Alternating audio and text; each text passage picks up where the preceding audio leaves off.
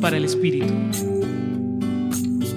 Lo que reflexionaremos el día de hoy va unido a varios pasajes que ya hemos leído anteriormente, pero hoy nos detendremos solo en la perícopa que encontramos en el capítulo 11 del Evangelio según San Lucas, versículos 29 al 32.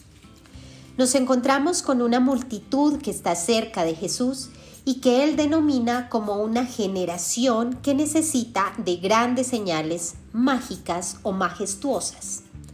Pero Jesús está lejos de manifestarse de esa manera, pues siempre se caracterizará por la sencillez de su mensaje, su honestidad y coherencia en todo aquello que hace y dice, palabras que alimentan el camino del discipulado y que aún hoy en día sigue teniendo un mensaje actual para nosotros.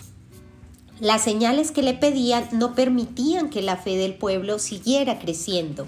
Al contrario, podrían despertar solo la curiosidad que una vez que está satisfecha, desaparece. Así que el mensaje es claro. Necesitamos solo la presencia de Jesús en nuestra vida, fijar nuestra mirada en Él y alimentarnos de su palabra a través de la Eucaristía, del compartir la mesa con nuestros hermanos, a través incluso de estos recursos que escuchas diariamente. Entonces, a través de ese mensaje, sigamos construyendo nuestro camino de discípulos buscando ser cada día más auténticos en nuestra vida. Hoy también nuestra iglesia nos recuerda una de las advocaciones de la Virgen María, la Virgen del Pilar, que cuenta la tradición que se le apareció al apóstol Santiago sobre un pilar, pidiéndole que se construyera una iglesia. Y allí actualmente se encuentra la Basílica en Zaragoza. Cerremos esta reflexión de hoy con un fragmento de la oración a la Virgen del Pilar.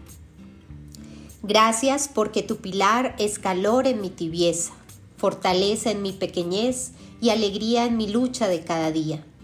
Haz que al llegar el atardecer de mi vida pueda decirte, gracias Madre, porque junto a tu pilar nací, crecí y permanezco. Amén. Los acompaño en la reflexión de hoy Julián Andrea Martínez Blanco desde el Centro Pastoral San Francisco Javier de la Pontificia Universidad Javeriana.